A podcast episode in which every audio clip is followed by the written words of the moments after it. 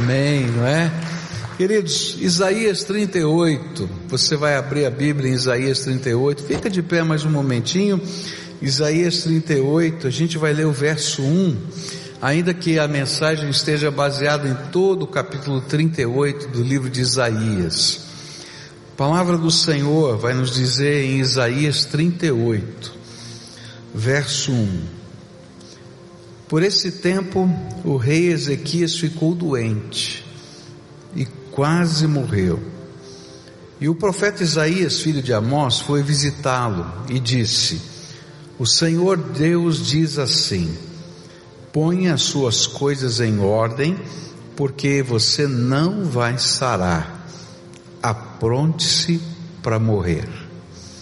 Pai querido, nós estamos reunidos aqui debaixo da autoridade bendita, poderosa, do nome de Jesus Cristo. Ele nos prometeu que quando duas ou três pessoas estivessem reunidas debaixo da autoridade do seu nome, o Senhor se manifestaria entre nós, revelaria a tua presença, derramaria o teu espírito. E nesta hora, Pai, eu quero lhe pedir, cumpre a tua promessa.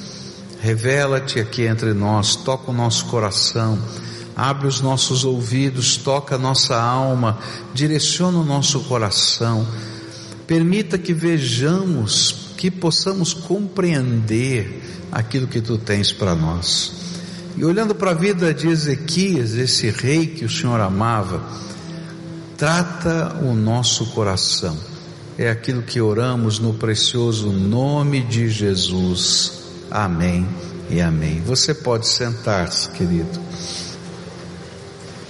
Ao longo dessas semanas nós temos estudado vários personagens da palavra de Deus que perderam a esperança diante das suas lutas pessoais. E hoje eu quero olhar para o rei Ezequias. O rei Ezequias estava no meio de uma potencial guerra. É interessante que a palavra de Deus vai dizendo que ele cheio de esperança, cheio de fé, cheio de determinação, ele vê todo o país caindo é, nas mãos de um poderoso rei chamado Senaqueribe da Síria, e ele então se prepara, prepara as suas defesas, faz um discurso tremendo de coragem, de fé, e de repente ele fica doente. Bem no meio de tudo isso, esse servo de Deus fica doente e recebe uma visita pastoral inusitada, não é? Eu, cada vez que eu leio esse texto, eu fico pensando, né? Você quer receber uma visita pastoral que nem essa? Fala a verdade, né? Você está doente, daí chega lá o, o pastor e diz assim, meu irmão, vim aqui dizer para você preparar todos os teus documentos, deixar a tua vida tudo acertadinha, porque dessa você não sai. Hã? Já pensou? Quer ir, eu vou fazer uma visita dessa para você, quer?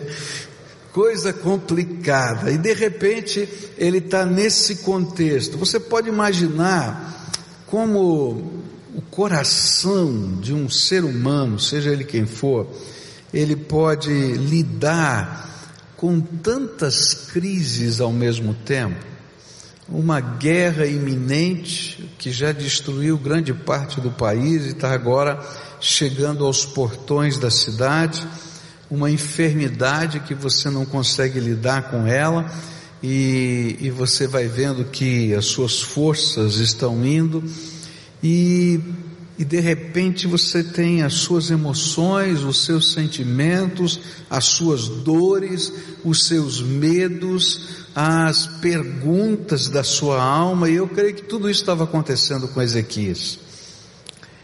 É interessante que anos atrás eu li o testemunho de um pastor, é, já falecido, John Wimber, e ele foi fruto de um avivamento na, na sua cidade, no seu país.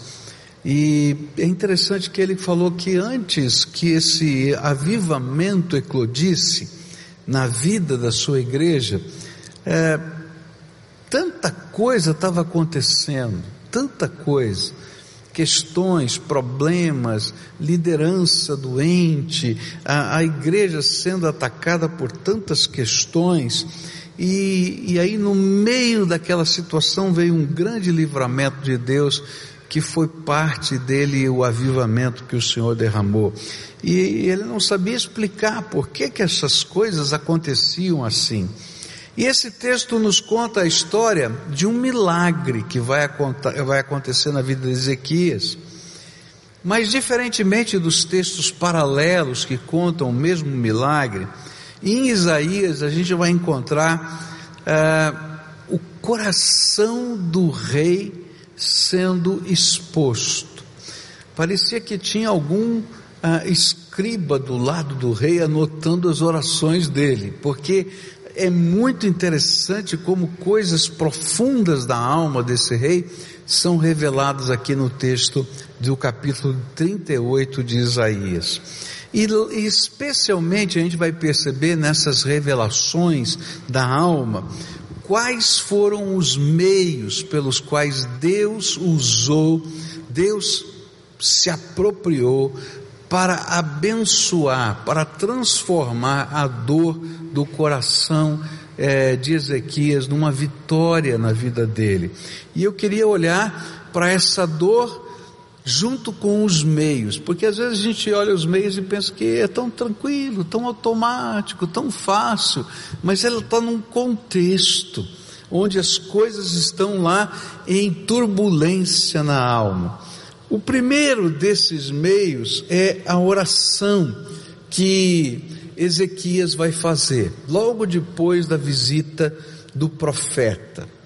O profeta foi lá, falou tudo isso, ó, prepara, vai morrer, e aí ele começa a orar. E é interessante que o texto vai mostrar para a gente só um trechinho da oração, no começo do texto, mas ao longo do texto vai colocar para a gente os assuntos da oração.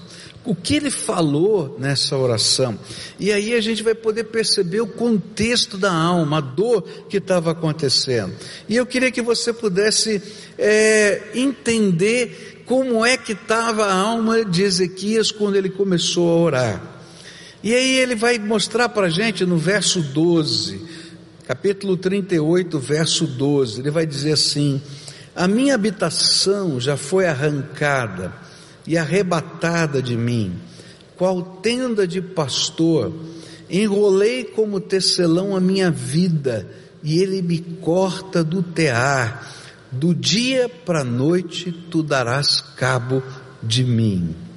É interessante que o rei está refletindo nessa oração o duro sentimento da finitude. É interessante isso, né? Porque o rei tinha esperanças. Ele era um servo de Deus, um bom servo de Deus. Mas ele tinha esperanças eternas, ele tinha ah, certezas, como eu e você temos certezas eternas. Mas quando a morte vai chegando, acontece alguma coisa tremenda dentro da gente e começa uma revolução, um sentimento de finitude muito grande vai chegando dentro da gente. Ele diz assim: Olha, tô, tô morrendo.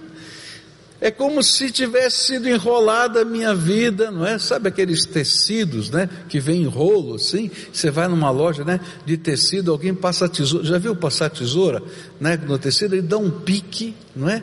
E aí ele pega a tesoura, trava a tesoura naquele ponto, faz chum. Ele está dizendo, olha, estão fazendo a mesma coisa comigo. Deram um piquezinho, fiquei doente, agora passaram a tesoura. Foi tudo de uma vez. Não é que coisa estranha, tão rápido, tão rápido, tão, tão sem sentido, não tenho controle de nada, não sei nada. É interessante como às vezes a gente se ilude que a gente sabe tudo, que a gente pode tudo, que a gente consegue lidar com tudo, e a vida vai ensinar para a gente que nós só estamos de passagem aqui e que você não tem controle de absolutamente nada. Quantos anos tem o Sabadini, Paulinho? 32 anos é o nosso companheiro aqui, né? 32 anos, o menino está lá de férias, em Dourados, Mato Grosso, andando de bicicleta, cai da bicicleta, bate a cabeça, tem um traumatismo craniano, vai parar na UTI, né? Graças a Deus já saiu do hospital, né? Mas ficou lá, e a gente não sabia o que ia acontecer, coração apertado, não tem lógica. Mas a vida está dizendo para a gente que nós não somos donos de nada, nem do ar que a gente respira. Esse texto vai falar ainda para a gente que ele estava se sentindo como alguém que tivesse sido roubado. E ele diz assim, verso 10: eu disse: Na tranquilidade de meus dias, hei de entrar nas portas do Sheol. Estou privado do resto dos meus anos. Eu estou sendo roubado. Ele nessa época tinha, o Ezequias tinha 38 ou 39 anos de idade, e de repente ele recebe esse recadinho que está morrendo, e ele está dizendo assim: Eu estou sendo roubado, estou arrancando a minha vida de mim, invadiram o meu pedaço, estão levando embora. Você não é dono nem do ar que você respira. Outra coisa que estava acontecendo com Ezequias e que mexia muito com ele, é que nessa fase da vida, apesar dele ser rei, ele ainda não tinha filhos e por isso ele não tinha um sucessor, e não tinha tido o privilégio de ensinar alguém, o seu filho, os valores da vida. E ele vai dizer isso nos versos, no verso 19, o vivente, o vivente, o vivente é que te louva, como eu hoje faço. O pai aos filhos faz notória a tua verdade, mas nem isso eu estou podendo fazer.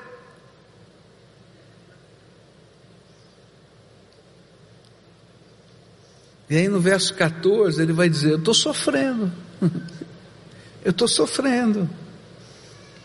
Verso 14 ele diz assim: Eu soltava fracos gemidos de dor, como uma andorinha, e gemia como uma pomba. Os meus olhos se cansaram de olhar para o céu. Ó oh, Senhor, estou sofrendo, salva-me. É interessante que aquilo que a gente enxerga a respeito da eternidade nos dá esperança, louvado seja Deus, porque nós temos a vida eterna. Mas a nossa finitude, que às vezes a gente nega em tantos momentos da vida, ela nos mostra que nós somos só pó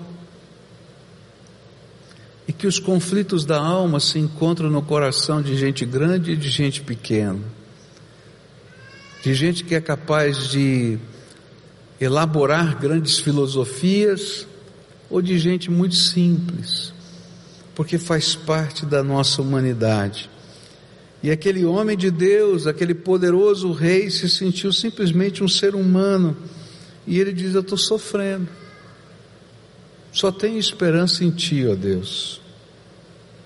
E aí ele entra num conflito maior. Verso 15, dá uma olhada no verso 15.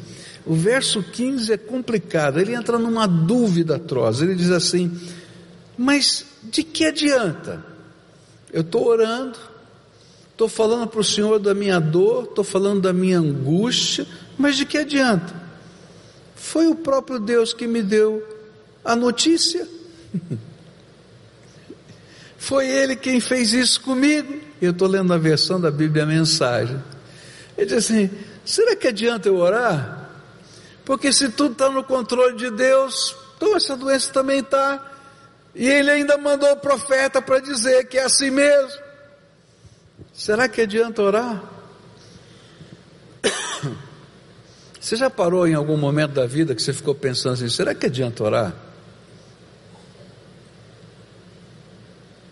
Se Deus está no controle, será que vai resolver alguma coisa? Ou então você já parou para pensar, será que ele se importa com isso? E aí ele olha para fora, guerra iminente. Aí ele olha para o comentário das pessoas à sua volta, e naquele tempo, a teologia daquele tempo era que é, para você ser um abençoado por Deus, para que alguém pudesse entender que você era um abençoado por Deus, ou se você quisesse se entender como abençoado por Deus, tudo tinha que estar às mil maravilhas na tua vida, porque se tivesse alguma coisa errada na tua vida, então é, viria desgraça sobre você, e daí ele olha para fora, tem guerra, ele olha para dentro, tem doença, e diz, eu sou um desgraçado, estou perdido, não sobrou nada. Mas é interessante o que Deus vai fazer com esse homem, no meio dessa confusão toda. E aí a Bíblia fala nos versículos 2, 3 e 4 o que ele fez, e nos versículos que nós lemos o que ele falou enquanto fez isso. Ezequias virou o rosto para a parede e orou ao Senhor.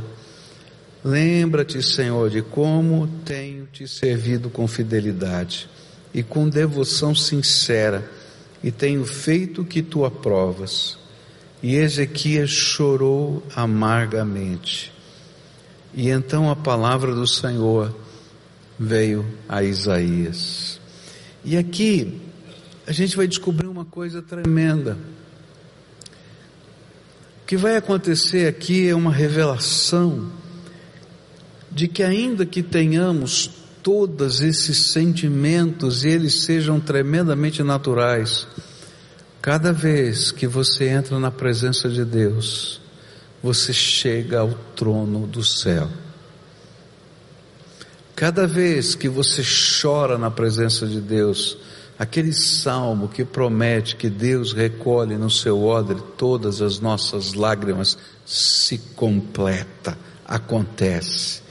Aquele salmo que diz que o Senhor registra no seu livro a razão das suas lágrimas, é verdade, se completa.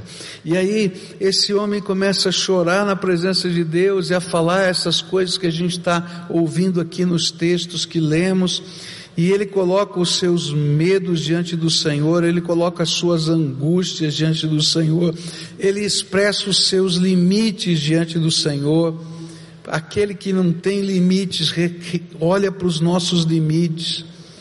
E aí, Deus vai lá e fala de novo com o profeta. Volta lá, que eu tenho um novo recado para você dar para ele. E é muito interessante porque a Bíblia diz que Isaías estava saindo pela escadaria quando ele recebe a mensagem do Senhor: Olha, eu vi as lágrimas do meu filho e ouvi a sua oração. Volta para lá e conta para ele o que eu vou fazer na vida deles, dele. O que esse texto me ensina é que há momentos quando nos vemos face a face com uma parede lisa, como Ezequias olhou para a parede, só olhou para a parede, ele não podia olhar para mais nada. Eu acho que naquela hora estava cheio de gente no quarto e ele só podia olhar para a parede para ficar em particular. E ele só podia ver a parede lisa. E quando a gente olha e face a face a gente se depara com uma parede lisa, só Deus pode abrir uma porta naquela parede lisa. Só Deus pode abrir uma porta onde parece que não há porta nenhuma.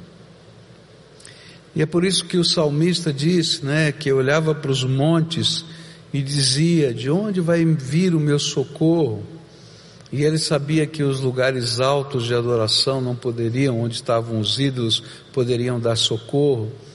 Ele sabia que os lugares altos onde ficavam as fortalezas, não poderiam dar socorro contra o inimigo, mas que o seu socorro viria do Senhor. Não tem outro jeito. O salmista diz que ele era o refúgio e fortaleza socorro bem presente na hora da angústia. Se você só tem uma parede lisa na tua frente, ainda que você esteja olhando só para a parede lisa, porque você não consegue enxergar além da parede lisa, pode falar das suas dores, falar dos seus sentimentos, falar dos seus medos. Isso não é falta de fé, é deixar Deus tratar a nossa alma. Eu acho que quando a gente não fala, é que a gente se torna orgulhoso demais e não se deixa tratar pelo Deus vivo e todo-poderoso. Mas quando a gente abre o coração, a gente pode ser tratado pelo Senhor. É interessante, não é? Que estou vendo aqui algumas mamães, papais com os bebês, com as crianças, mas à medida que os nossos filhos vão crescendo, mas ainda são pequeninos, tem um fato muito comum, que são os temores noturnos, não é? Quem já educou, criou filhos, sabe que chega um determinado momento que eles começam a ter sonhos ruins. E aí eles têm medo. Então cada um tem o seu jeito de expressar o seu medo. Tem uns que choram, gritam, tem uns que não saem da sua cama não é? Que eles vão de fininho assim e ficam lá na sua cama. Mas na verdade o que eles têm são temores noturnos. E o que eles precisam é sentir a segurança. E assim como um pai que acolhe o seu filho, não é? E abraça o seu filho e pergunta o que é que está acontecendo. E eles então colocam os seus temores noturnos e alguns temores são infundados, outros temores são verdadeiros. Alguns temores são puramente emocionais, outros temores são espirituais. E a gente, como pai, ministra na vida dos nossos filhos, com os infundados a gente mostra segurança, com os emocionais a gente reforça o caráter, com os espirituais, a gente expulsa a opressão de Satanás, mas a gente mostra a força, o amor, o carinho. Assim Deus trabalha conosco nos nossos temores da alma. E para isso acontecer, a gente tem que clamar, chorar, correr para a cama do Pai e deixar Deus tratar a nossa alma. Há uma beleza nesse texto, a beleza de que Deus tratou a alma de Ezequias. Eu sei que logo em seguida vai acontecer um milagre, e é interessante que o milagre é temporário. O milagre é temporário, porque Deus vai dizer para Ezequias: Vou acrescentar a sua vida mais 15 anos. Puxa vida, 15 anos é bastante tempo. Agora eu não sei não se eu queria que Deus falasse isso para mim. Não é porque eu ia ficar faltando 14, 13, não é verdade? Fala, para para para pensar. 12, 10, 9, 8, 7. Está entendendo? Mas o importante é que Deus estava querendo dizer é que eu estou aqui para tratar a sua alma, muito mais do que para tratar do seu corpo. Ainda que eu vá tocar no seu corpo, ainda que eu vá fazer uma cura, eu estou aqui para tratar da sua alma. E eu poderia até tentar explicar por que que Deus colocou uma cura temporária para esse homem. Por que que ele não deu mais tempo? Porque, mas queridos, eu não tenho como explicar isso. Eu poderia fazer aqui uma série de conjecturas, mas o mais importante é que naquela hora, quando aquele homem estava olhando para a parede lisa e estava chorando as suas dores, Deus tratou a alma de Ezequias. E nessa manhã eu vim aqui para dizer para você: Deus quer tratar a sua alma. Eu não sei o que Ele vai fazer, eu não sei se Ele vai lhe dar uma solução temporária, se vai lhe dar uma solução definitiva, você não vai dar solução nenhuma. O que eu quero dizer para você é que Deus está aqui, está vivo, poderoso, cheio de graça e misericórdia para tocar a nossa vida. E que apesar da sua, da sua finitude, diante da infinitude dele, ele continua agindo com amor sobre nós. Segunda coisa que eu queria deixar com você nessa manhã, antes da gente orar, que foi um segundo recurso que Deus usou. O primeiro recurso foi a oração, coração aberto, mesmo diante da parede lisa. O segundo recurso foram os profetas. Deus trata a nossa dor também através de pessoas. Pessoas que estão ao nosso redor e que são usadas por Deus para falar ao nosso coração. E até as duras palavras destas pessoas, como foram as palavras de Isaías, são instrumentos de tratamento de Deus e de cura. Até aquela visita pastoral horrível, se esse profeta passasse pelo seminário e alguém tivesse que dar uma nota para ele, não é? Nota de visita pastoral. Que nota você dava? Fala a verdade. Não, é? não dá vontade de dar zero. Não é? Fala a verdade. Não é? Essa é a verdade. Mas até aquilo que eu estou achando que não foi certo, que não foi bom, Deus usou para tratar a vida do seu servo. Deus tinha algo para fazer, e nas duas vezes que Isaías foi ao quarto do rei, Deus estava trabalhando no coração do rei. Deus queria revelar para o rei a finitude do homem Ezequias. É verdade. Quantos de nós não queremos perceber que somos finitos e que um dia a morte baterá à porta da nossa casa? Hum. Em tese, eu sei que vou morrer. Em tese, você sabe que vai morrer. Todo mundo sabe.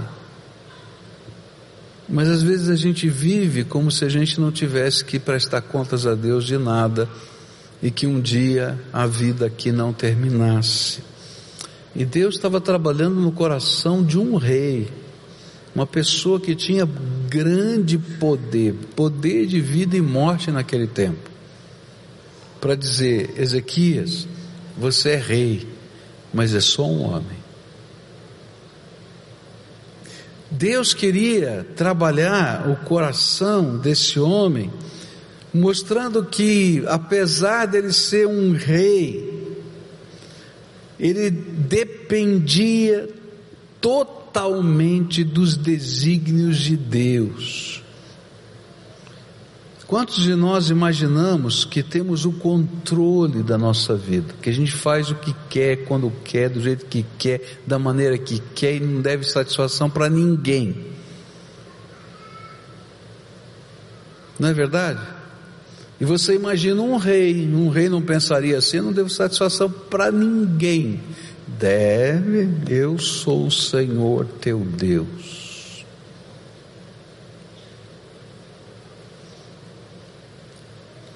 E o pior, Deus queria mostrar que não existe maneira da gente dibrar essa autoridade divina.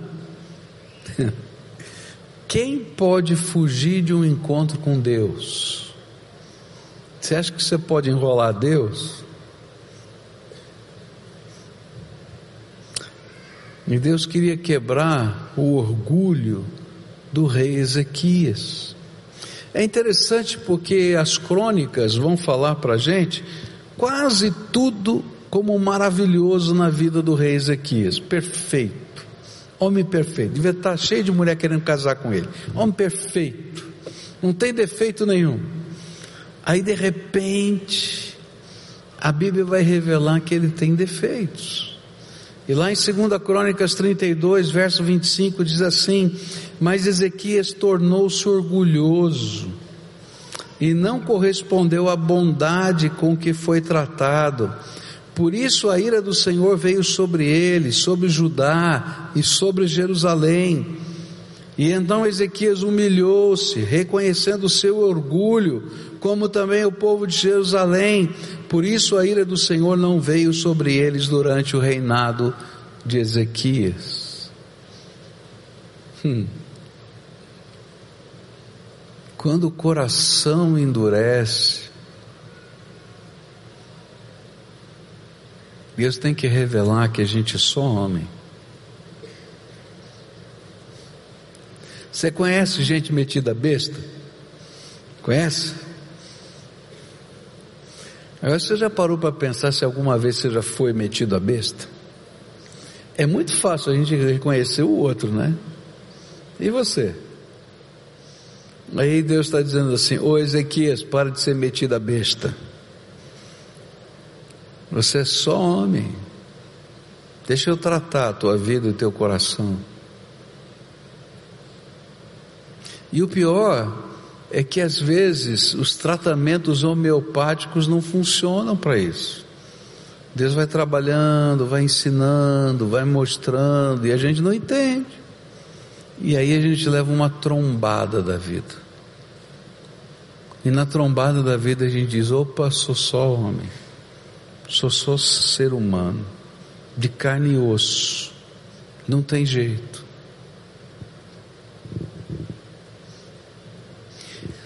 E o interessante é que enquanto a gente é orgulhoso, não significa que não haja devoção, nem haja religiosidade, nem haja temor do Senhor, porque tudo isso havia no coração de Ezequias, mas não havia da maneira certa. Por isso, a palavra vai nos dizer, não é, nos versos 15 e 20 de Isaías 38, mas que posso dizer, ele falou comigo, e ele mesmo fez isso. Andarei humildemente toda a minha vida por causa dessa aflição da minha alma. O Senhor me salvou. Cantaremos com instrumentos de corda todos os dias da nossa vida no templo do Senhor. O que a Bíblia vai dizer é que o coração desse homem mudou. E agora o louvor e a adoração teve outro significado. Eu estava lendo essa semana, ontem na verdade, eu estava lendo um livro que falava da história de uma mulher indiana que foi uma das primeiras a se converter. É, e ela como mulher, passou por uma série de situações difíceis. O papai dela decidiu, não sei exatamente porquê, ensinar a sua filha a ler e escrever, e ele era um erudito, não é, nos conhecimentos hinduístas, e ensinou a sua filha num tempo em que na Índia mulher não podia ler escrever, nem ser uma perita naqueles conhecimentos. E ele vai lá e ensina a sua filha. Mas acontece uma tragédia. Papai dela e a mamãe dela morrem e ela fica órfã. E ela tem um grande conhecimento, mas é órfã. E ela então vai usar o seu grande conhecimento para sobreviver um subemprego, com isso, com aquilo, mas usando o seu grande conhecimento, ela sobrevive, consegue se casar. E aí agora parece que a vida está estável diante da, da visão da sociedade indiana, e de repente ela fica viúva. E tem que criar o seu filho sozinha, num país em que mulher sozinha e naquele tempo, não é, algumas das viúvas eram queimadas vivas junto com seus maridos, porque viúva não tinha direito nenhum. E ela consegue sobreviver e usa os seus estudos, o seu conhecimento para sustentar o seu filho. E aí ela conhece então o cristianismo. E ela se converte ao cristianismo. E ela se converte ao cristianismo por causa da posição da mulher diante do cristianismo. Aí ela vai continuar os seus estudos na Inglaterra. E ela vê as missionárias inglesas trabalhando com tanta gente pobre. Um dia ela procura aquelas, aquela missionária que estava trabalhando com gente pobre, mulher de rua, com isso, com aquilo. E ela diz assim: Por que, que você faz isso?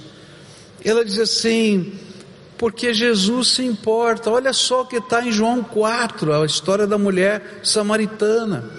E aí ela lê aquela história e ela fica profundamente tocada e ela tem um encontro com Jesus. E ela escreve uma coisa muito interessante.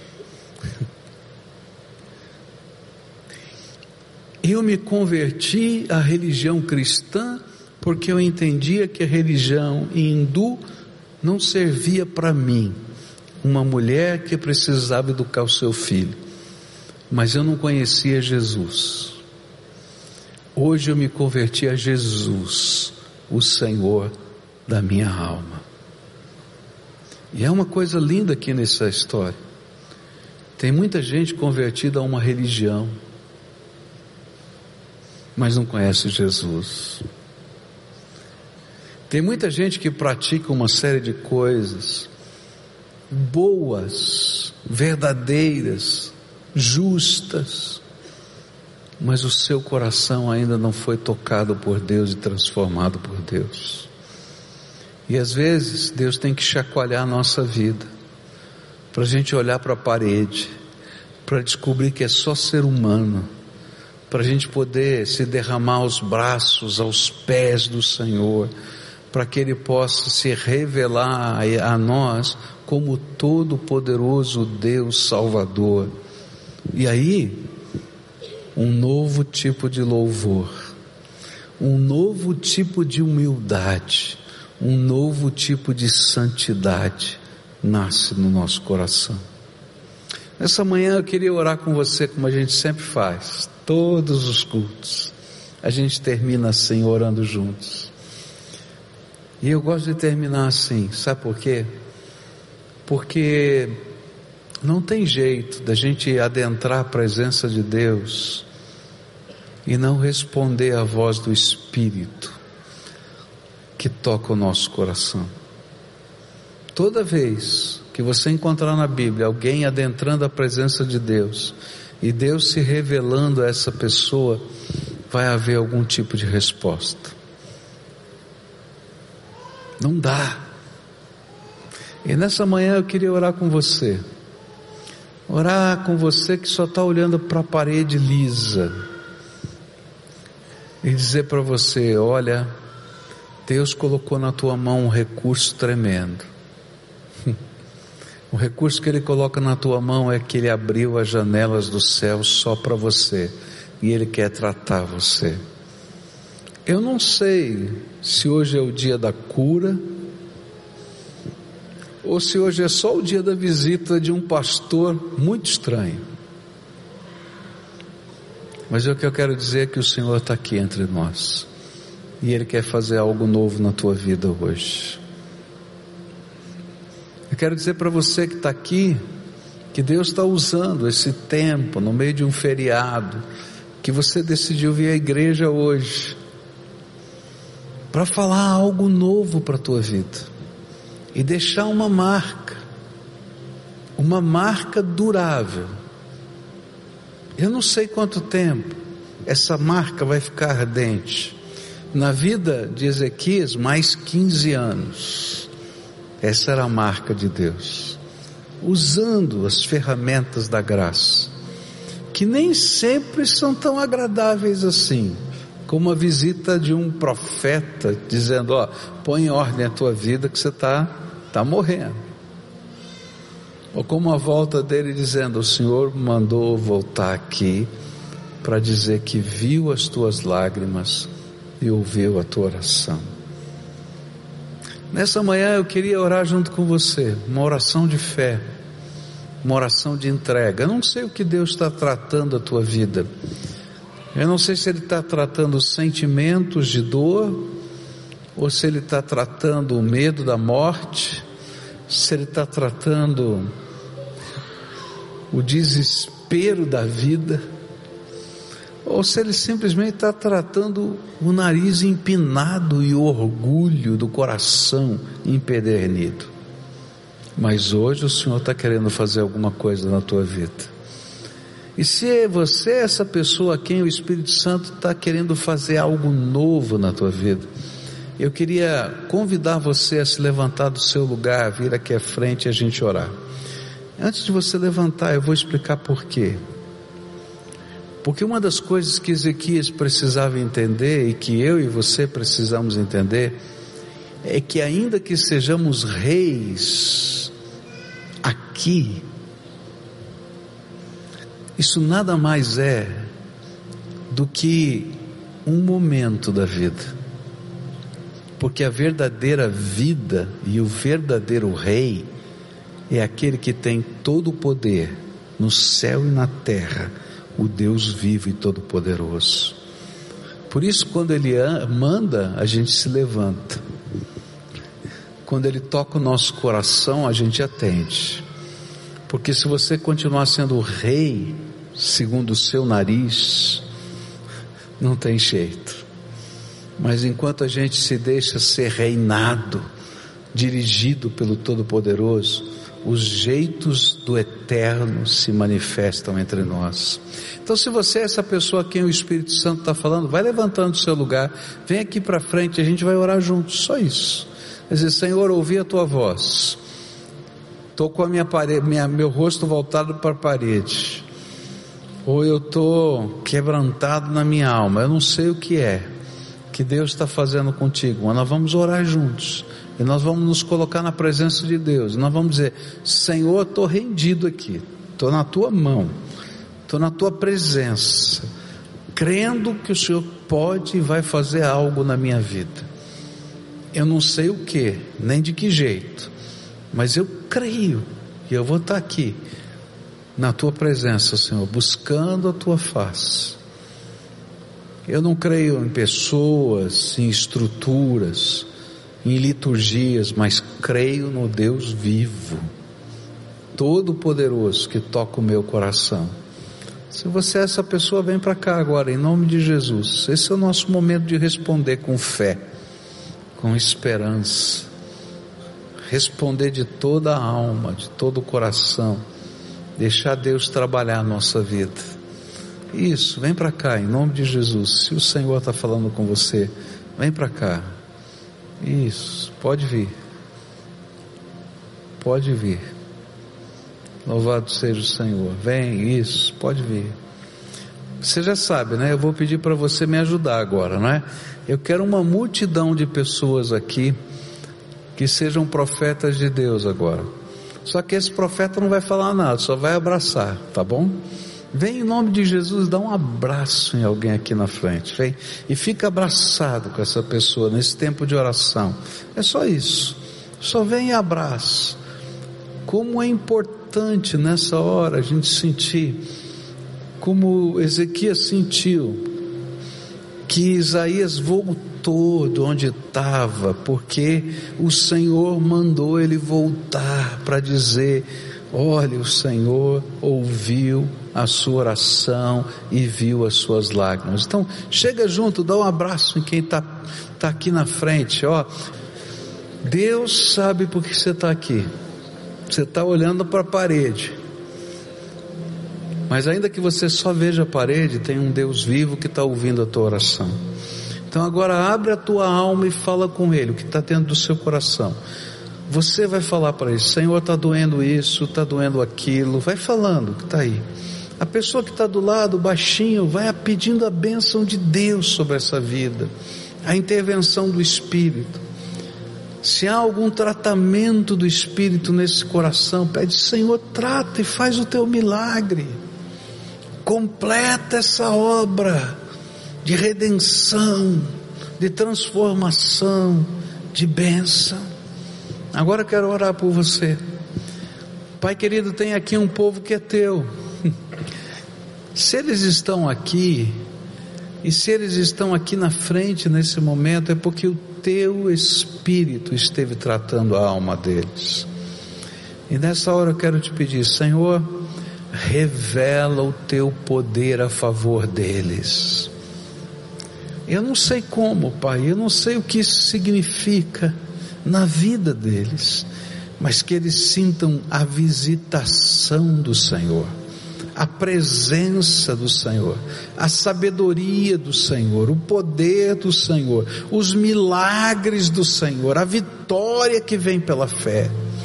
Que nesta hora, Pai, o Senhor possa testificar com o teu espírito ao espírito deles. Ouvi a tua oração e vi as tuas lágrimas por isso enviei o meu servo para te abraçar agora. Ó oh, Pai, fala isso ao coração deles, para que isso não seja uma liturgia apenas, mas seja o mover do teu espírito. Se há coisas que precisam ser transformadas, transforma pelo teu poder. Se há laços que precisam ser quebrados, quebra, Senhor, no nome de Jesus. Se a cura que precisa acontecer revela o poder da tua cura, Senhor, na vida desse teu povo. Ó oh, Pai, se é preciso erguer alguém que está caído no chão, que o teu potente braço sustente. Dá a tua graça, Senhor, e abençoa. É aquilo que eu oro em nome de Jesus. Amém